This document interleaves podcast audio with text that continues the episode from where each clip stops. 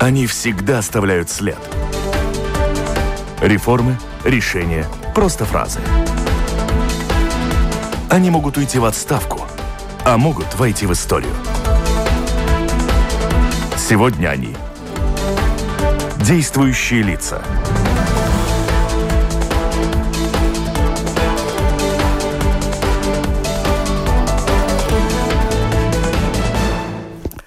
Здравствуйте. В адрес Латвийского бюро по борьбе и предотвращению коррупции нередко звучат укоры – Устраивают, мол, показательные маски шоу, обыски, задержания. Однако реального наказания виновных потом не происходит. По какому принципу Бюро по предотвращению и борьбе с коррупцией проводят обыски? Кого задерживают? И как в Латвии наказывают виновных в коррупционных преступлениях? Расспрашиваем об этом в программе «Действующие лица» заместителя начальника антикоррупционного бюро Инна Туцирук. Цируле. Здравствуйте. Добрый день. У микрофона автор и ведущая программы журналист Валентина Артеменко. Вопросы вместе со мной гостю будет задавать журналист новостного портала Делфи Кристина Худенко. Оператор прямого эфира Регина Безиня. Слушатели присылать вопросы вы можете гости по электронной почте с домашней странички Латвийского радио 4.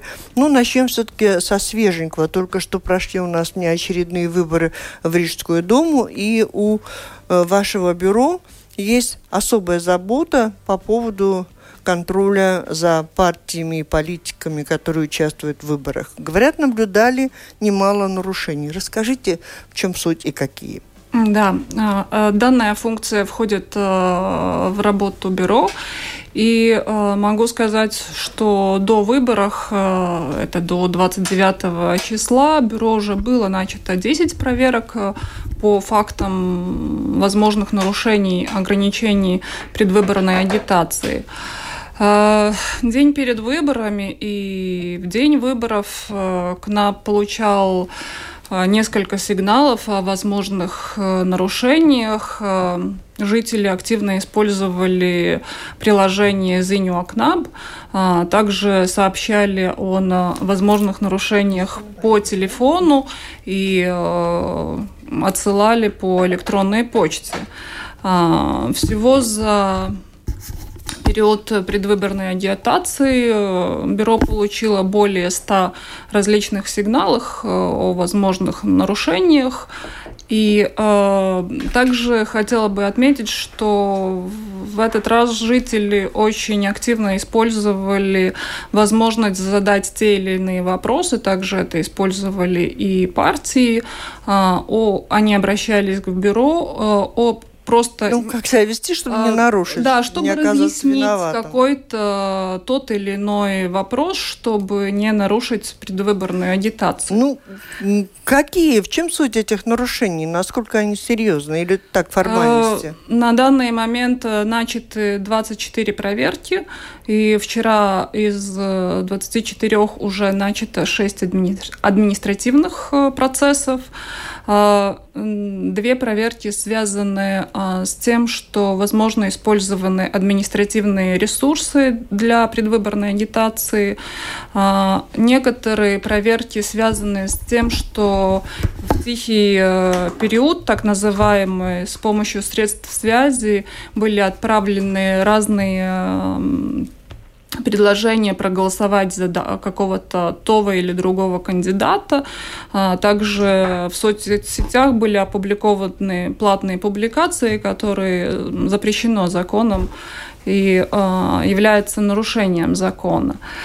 А, есть э, несколько проверок э, о том, что не указаны в буклетах э, то, что это агитация, то, что и кем оно оплачено. Но из таких самых сложных э, проверок это скрытые агитации, потому что надо установить лицо, э, кто провело агитацию, чтобы можно было бы звать э, к ответственности. Ну, это, наверное, партии друг на друга пишут. Ну, какой там большой смысл? Скрытая, она не скрытая, уже ну, все готовы к выборам, идут голосовать. И потом социальные сети, наверное, вне доступа вашего контроля. А, я так э, не хотела сказать, э, потому что, наверное, все слушатели заметили, что на данный момент социальные сети, Facebook очень активно используются в предвыборной кампании. И на этот раз тот же самый Facebook улучшил свой контроль о платных агитациях, публикациях. И это дало свою ношу в проверках. И КНАБ может обратиться в Facebook если нужно дополнительно. В общем, э, главное, что вы проверяете агитация, которая э, скрыта в те дни, когда нельзя было агитировать, и ее э, количество, чтобы как-то было одинаково доступно всем партиям, да, когда она скрытая. Не только. А также мы проверяем, чтобы партии не превысили бы свой лимит на затраты на рекламу. затраты на свою предвыборную агитацию. То есть есть сказано, вот все вы можете каждая партия потратить на рекламу столько-то. Да, а, законом указано, что каждая партия могла растратить э, до 171 706 евро. А, и э, как каждая партия потратила свой бюджет, можно посмотреть э, в нашем домашнем листе. Ну, нам скажите, есть нарушителей много? Это, в, в, в этой предвыборной кампании ни одна партия не предвысила угу. а, свой бюджет, хотя неделю до а, почти что три партии были очень близко к лимиту указанному. А что с теми партиями, у нас выборы проходят чуть ли не каждый год, каждые два года. Те, кто нарушали в предыдущие годы, э, вы с ними как поступаете? Какова их судьба? А, есть э, решение а, о их наказании, есть э, денежные... Как вы партию можете наказать? А административное наказание – это партию можно наказать вплоть до того, чтобы а, не выплатить э, финансирование государственное. А, сейчас это, они от этого у вас зависят. Это очень э, строгое наказание, да. если партия не Было выполняет, хоть кому применено? В, в практике могу сказать, что да, какую-то часть кому-то не выплачивали.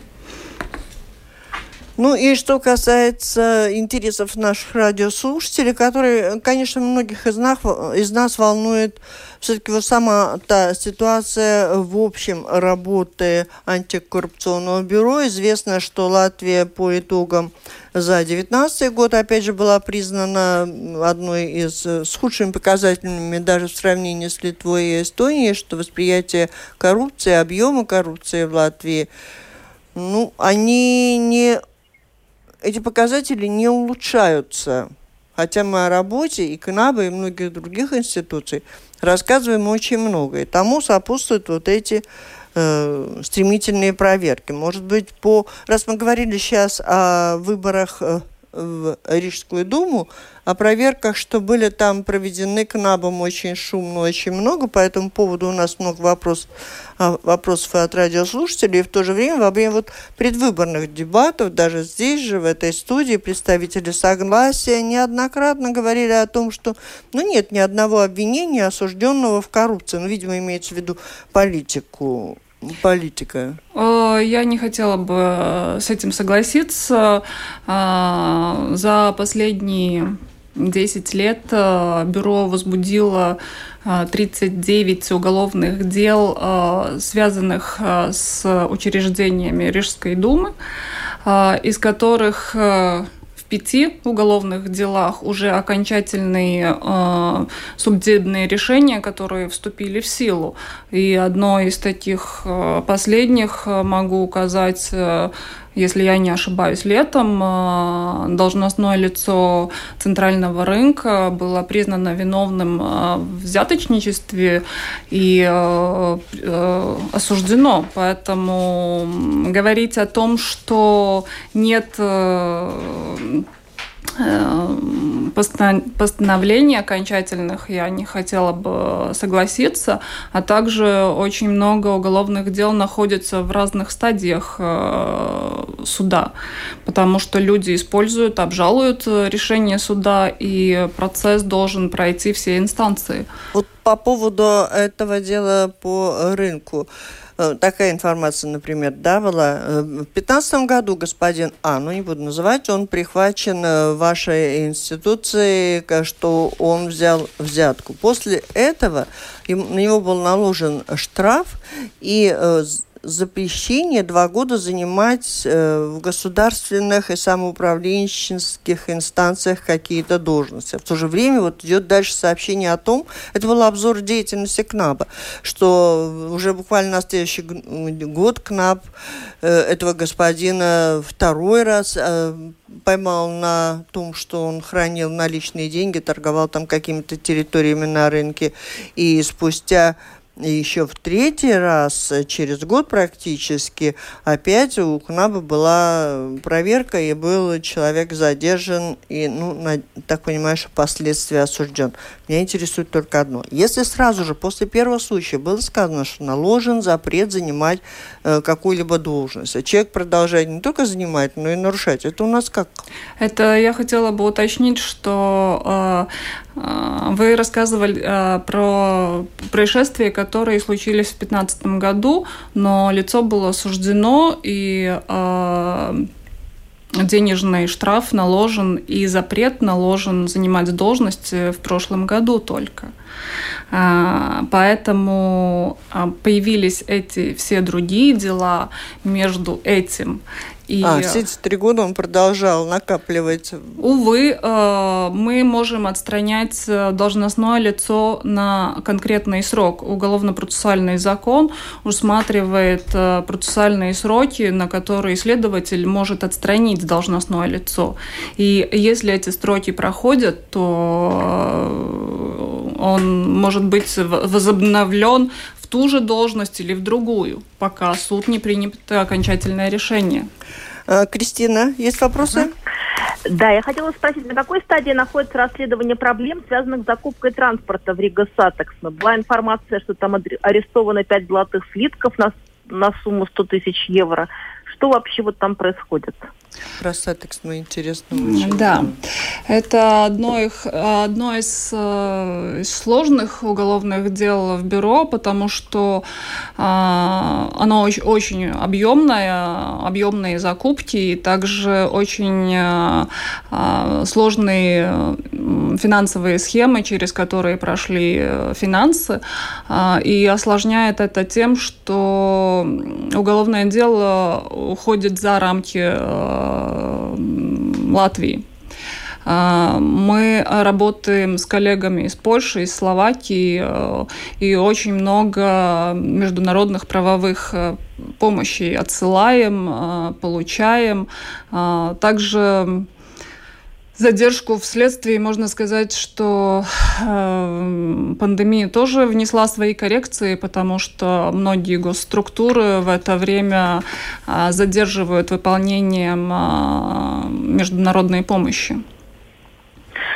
Хочется хотя бы понять, какой, с Думой какого созыва это связано, потому что когда спрашивали у Думы созыва Ушакова обеих, а, они говорили, что это до нас все случилось хотя бы какой-то временной период этих преступлений?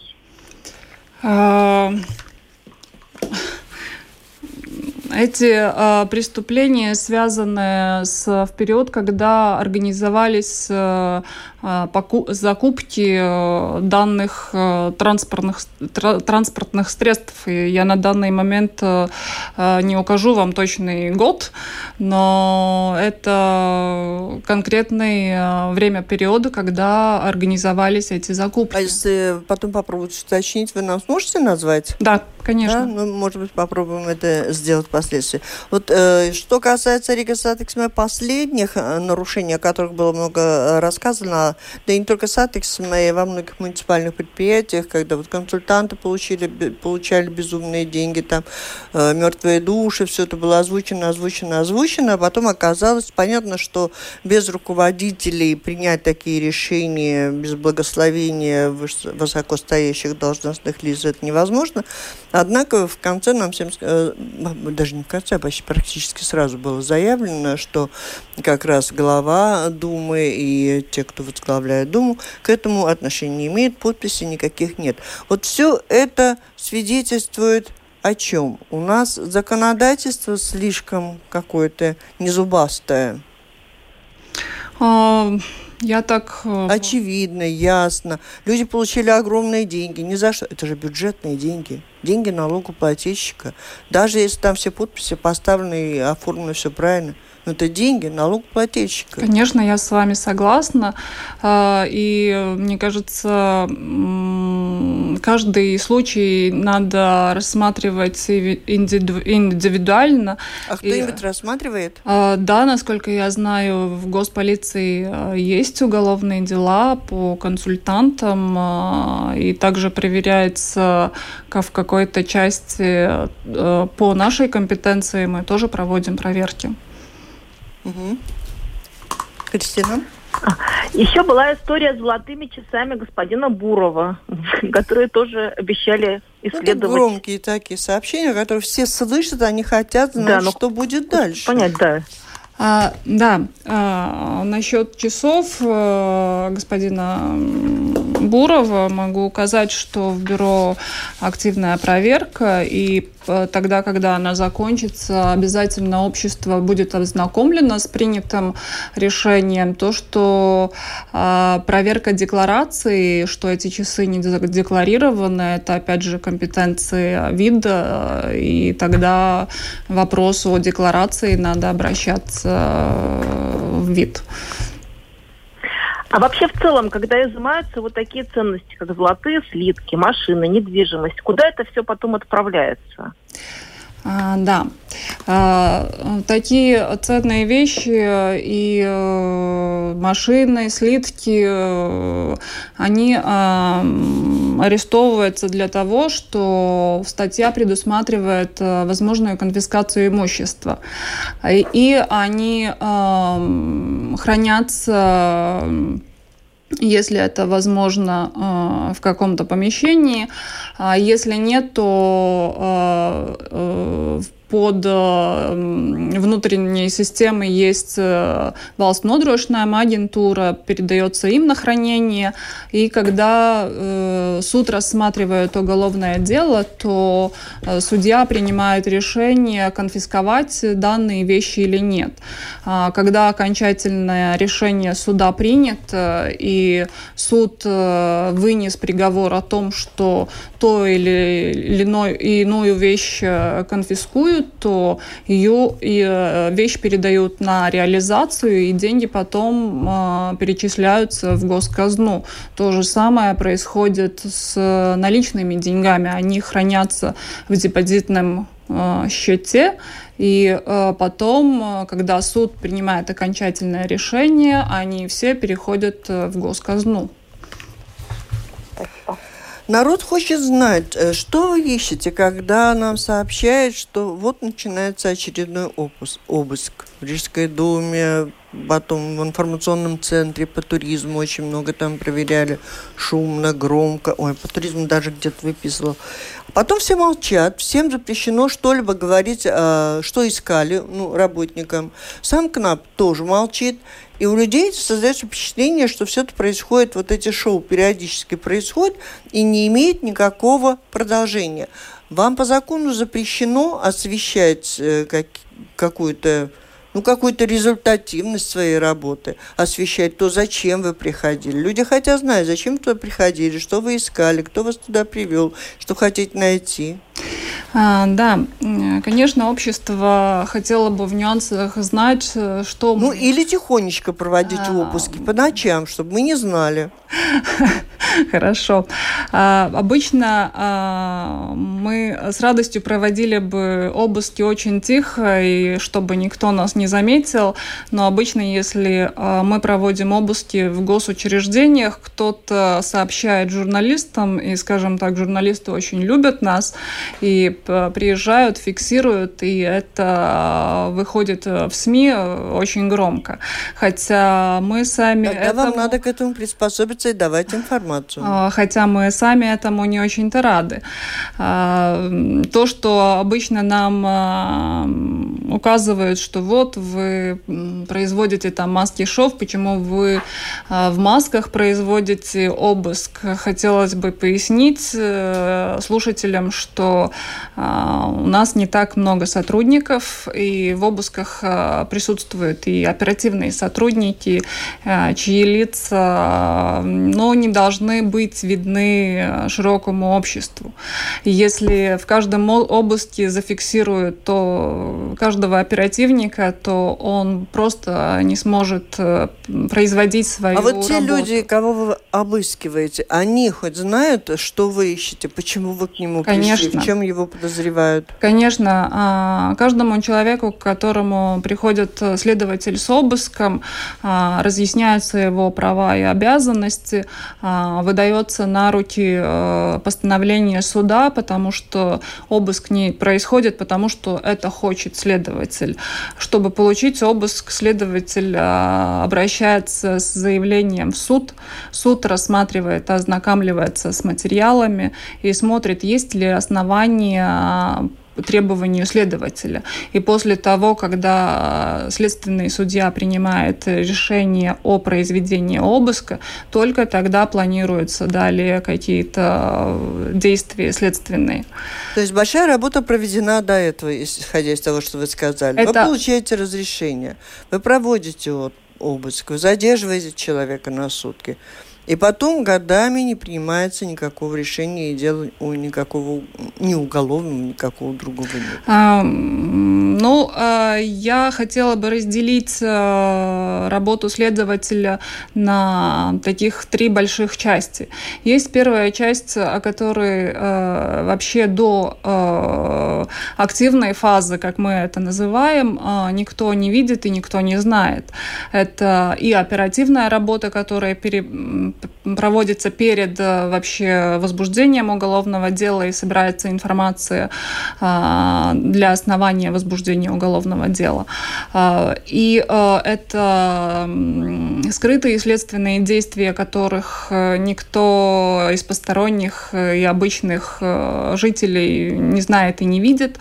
И вот тогда происходит вторая фаза, когда необходимо провести обыски, чтобы заполучить какие-то э, документы, которые находятся у людей, э, изъять э, компьютеры, телефоны Это и так вот далее. мы видим, выносят люди в масках, да. выносят. И потом идет та стадия, ну, уже вы несете и знаете, там должны быть какие-то должны доказательства. Быть. И потом идут годы. И нет? после этого э, нам нужно провести осмотр данных вещей, э, отослать то или иное на экспертизу, потому что не всегда люди согласны с нами сотрудничать, открыть свой телефон, чтобы вы быстренько, следователь, осмотрел бы. У нас бывают случаи, что мы отсылаем изъятые э, предметы даже за границу, чтобы получить информацию оттуда, из э, данного гаджета. И э, то, что производится след... следователем далее, это очень скрупулезная работа. Это допрос, следов... э, допрос свидетелей, проведение разных и назначение экспертиз, э, работа с экспертами, э, затребование международной какой-то помощи, если такое необходимо. И когда вот все это собрано и, необход... и есть доказательства, что человек именно виновен, то дело дело отсылается в прокуратуру. И КНАБ – это не та инстанция, которая предъявляет обвинение или выносит постановление о том, что человек виновен. Но это та инстанция, которая может отправить дело в прокуратуру. И вы почему-то его отправляете или нет, и очень медленно собираете эти доказательства? Или, может, у вас сил не хватает? Надо сказать, что э, дела о коррупции, они довольно сложные. Э, и, э, как я говорила, они выходят за рамки э, государства. И поэтому это довольно долго. Если э, следователь по разбою может собрать э, доказательства в течение месяца, то у нас это проходит э, дольше намного. Я хочу вам сказать, что на это жалуются и представители, следователи из полиции, работающие в полиции, в прокуратуре, что вот этот процесс доказательства какой-то очень сложный, долгий и непреодолимый. Я только хотела понять, он у нас это у нас требования какие-то э, другие, чем там в Литве, Эстонии, в других странах для оперативников, для следователей, для того, чтобы передать дело в суд. Или у наших следователей не хватает знаний или ну, еще чего-то? Ну, а, надо отметить, что проблема с, наверное, следователем это в Латвии во всех э, институциях правоохранительных органов, потому что следователей э, катастрофически... Рожда... А, э, рождаются? Катастрофически не хватает, и не каждый может быть следователем, потому что это довольно сложная работа, и не каждый выдерживает то, что надо делать и видеть следователь неделю. А, но все зависит от того, какой э, рядом прокурор, который готов э, идти в суд с каким делом. И вот э, хотела бы сказать, что ступень доказательства в Латвии довольно высокая, если мы сравниваем, например, с Америкой или с другими странами. И с Литвой, Эстонии тоже? Ну, я об этом говорю, потому что вот как раз в последнем исследовании, э, да, там как раз сказано о том, что все-таки мы немножко отстаем, даже не немножко. А, может быть, сейчас поменяется ситуация, потому что генеральный, новый генеральный прокурор а, хочет вести, что прокурор будет вести надзор с первого дня возбуждения уголовного дела, и он будет э, сразу информирован о всем. Может быть, это поможет э, следователям быстрее и вместе с прокурором передавать вместе в суд прокурором, да, передавать все в суд.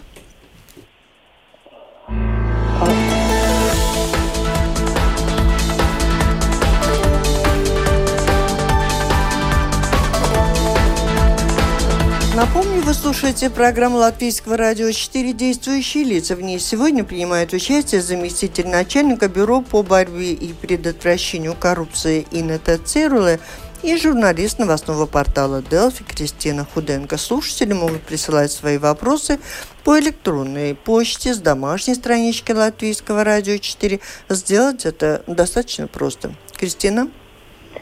Э, как продвигается дело с самым громким, наверное, последнего десятилетия маски-шоу? Это вот банком, главой банка, бан, бывшим главой банка Латвии Илмарсом Ремшевичем. Когда мы можем ждать результатов и почему все так как-то долго тянется? А, хочу пояснить, что дело о должностным лиц, лицом Латвийского банка передано бюро уже как два года в прокуратуру, и прокуратура тоже отдала в суд. И решение суда задерживается тем, что необходимо решение Европейского суда. И это не зависит от КНАБа или прокуратуры. Поэтому как будет дальше продвигаться и когда будет результат, я затрудняюсь ответить на этот вопрос, потому что Европейский суд э, в связи с, с пандемией, мне кажется, еще задерживается со своим решением. А, и повлиять мы на это не можем, и, и, и так мир устроен, да?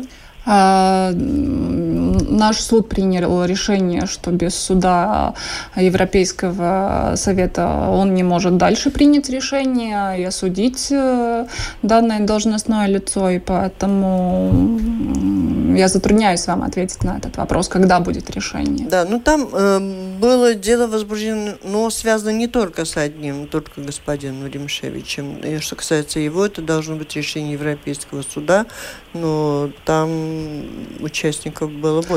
А, да, но они не выделены в отдельное судопроизводство, и поэтому все лица ожидают э, далее продвижения.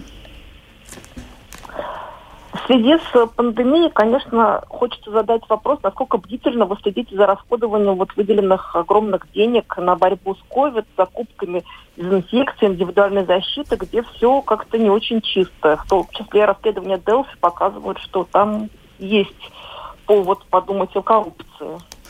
А, да, э, на данный момент в бюро происходит э, одна, э, начата одна проверка по закупкам COVID, э, связанная с масками, но уже с самого начала пандемии мы запрашиваем информацию и документы, и она к нам приходит, и наши аналитики смотрят, какие риски, где, в каких категориях могут быть коррупционные риски.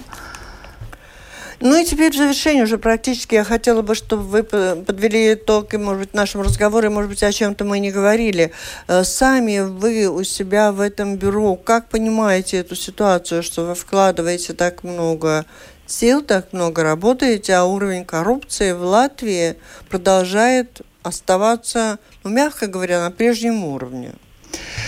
А, ну, это один из сигналов тому, что Латвии еще очень много надо произвести разных изменений, и не только по борьбе с коррупцией, но и в других структурах. Это внутренняя политика, это то, как э, происходят разные политические э, вопросы и сферы решаются, а также, наверное, и нам надо задуматься, как мы можем улучшить свою работу и что сделать такого, чтобы э, уменьшить э, коррупцию. Но одно из таких э, я хотела бы указать, что э, это образование общества, чтобы общество было бы неприемлемо какие-то вопросы решать, э, используя коррупцию. Думаете, этого можно достичь образованием? А, не только образованием, но и рассказывая, и поясняя, насколько плохо и что каждый из людей теряет, э, связываясь или проводя какие-то коррупционные схемы. Просто очень удивительно, что начиная, как бы вы обозначаете это как одну из важных составляющих. То есть человек, который дает взятку, скорее всего, ну, там или сям, если он идет на это, он хочет получить какую-то услугу. Не всегда он нарушитель как таковой, а он хочет, чтобы получить услугу или обойти очередь или еще что-то.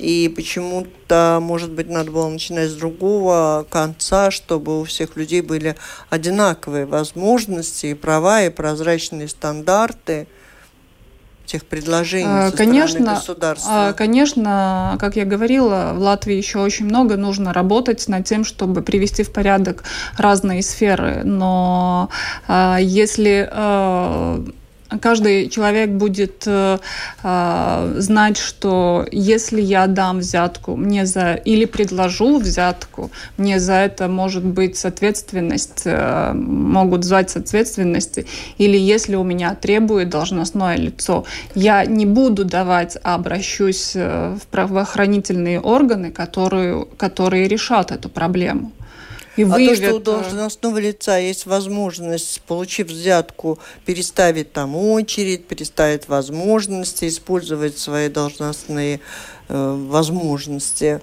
и у него это все проходит раз за разом, может быть, раз. А, ну, хотелось бы сказать, что... Вот а... это как можно изменить? У нас же маленькая страна. Но вот э, тем же, когда человеку не, не будет приемлемо давать взятки, тогда и должностному лицу не надо будет менять эту очередь. И надо с, провести э, сферу, привести в порядок так, чтобы э, человек э, те же самые медицинские э, услуги получал бы довольно быстро и не стоя в очереди. И это случится очень скоро, а пока э, человек, которого подозревают во взяточничестве, если его задерживают, и в том числе специалисты вашего бюро, потом у нас такой высокий порог доказательства, чтобы передать дело в суд, что он может не волноваться и жить спокойно, что, может быть, ничего и не докажут. Ну, э, я с вами не согласна. Э, человека может э, признать виновным только в нашем государстве в суд. И пока суд не вынес окончательное решение, увы, человек не виновен. Вот то, что в начале года организация Transparency International заявила о росте индекса восприятия коррупции в Латвии – и то, с чего мы практически с вами начали, вот слушатель вопрос мой просто озвучивает. Ведь мы, когда говорим об этой организации, о ее исследованиях, мы говорим о восприятии коррупции в Латвии. Э, что означает вот это сообщение? Это действительно просто восприятие, люди в недоумении, они не могут понять, узнать, что кого-то наказали, кого не наказали, зря тут проверяли, не зря проверяли.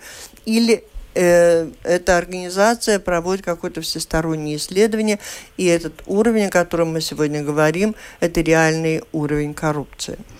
А, надо отметить, что данная организация этот уровень э, восприятия коррупции создает из очень такой сложной схемы. А, оценку дают 9 источников разных международных, и они рассматривают не только а, коррупционные дела, скажем так, но они э, оценивают и внутреннюю политику государства, и стабильность э, политической ситуации в государстве, э, экономическую ситуацию государства. Но это очень комплицированно, и, скажем, измерить коррупцию в цифрах или в каких-то процентах, это вообще, мне кажется, невозможно, так как коррупция очень латентна, она скрыта. И сказать, что вот именно 10% э, или 50% у нас в государстве коррупции, ну, это было бы нереально. Но э, в то же время, отвечая слушателю, мы можем говорить о чем? Что уровень, о котором э, говорит организация, он близок, во всяком случае, к реальному уровню. Да, но, э, наверное, хотелось бы отметить, что в прошлом году это мож, может связано и с тем, что в прошлом году у нас э, были такие международные оценки, как Moneyval, OECD, э, где на наши проблемы указали уже. Э, и э, в этом году мы с, выполняем свое домашнее задание а, э, из э, которые указали международные организации. Поэтому будем смотреть и ждать, какая оценка будет на следующем году. Ну, известно, что э, коррупционеры, они наносят вред не только там каждому какому-то отдельному лицу, принимая какие-то взятки, есть различные формы преступления, которые сказываются на экономической Конечно. ситуации страны, на привлечении инвестиций. Конечно. Э, какие формы наиболее ярко выражены у нас в Латвии? И, может быть, есть формы, с которыми, вы считаете, нам удается более успешно справляться? В позитиве хочется. Ну, последнее время тенденция, что очень часто коррупция выявлялась э, в закупках. И это одна, один из приоритетов, э, а, который контролирует бюро, э, чтобы... В общем, в закупках на всех уровнях, да? Ну, в принципе, наверное, можно сказать, что да. А, но и потом вот эти деньги как-то нужно легализовать. И на данный момент, мне кажется, государство сделало очень много, чтобы э, легализация не, происходила так просто и э, легко, как это было э, предыдущие года. Так, это как позитив от вас э, э, принимаем. Я думаю, вы умеете анализировать работу и сможете и в дальнейшем приоритеты э, выбирать и помогать нашему обществу экономике, в том числе и от генерального прокурора нового, я так понимаю, тоже ждете, если вы не можете ждать изменений каких-то законодательных актов, чтобы вот эта ступень доказательности при передаче э, следователям в суд э, дела, чтобы эта система как-то изменилась, упростилась, но если о том, что сделано вашими следователями, прокурор будет знать своевременно, как это происходит уже сейчас, вы видите в этом тоже какие-то перспективы? Ну да, в принципе, в наших уголовных делах э, мы стараемся э, прокурора уже с самого первого дня, чтобы он присутствовал, и в наших делах э, были дела, где прокурор присутствовал и при, когда производились обыски, он сидел, и это связывается с назначением нового генерального прокурора? Ну, мы это делали и раньше, раньше, но будем продолжать и э, будем это вводить в практику и в дальнейшем. Спасибо, Кристина. Все, мы на этом завершаем. Все, спасибо большое. Спасибо. Спасибо. Это была программа «Действующие лица». В ней приняли участие заместитель начальника бюро по борьбе и предотвращению коррупции Инна Тацирова и журналист из новостного интернет-портала Делфи Кристина Худенко. Программу провела Валентина Артеменко, Латвийское радио 4, оператор прямого эфира Регина Биезиня. Всем спасибо, удачи. До, До встречи в эфире.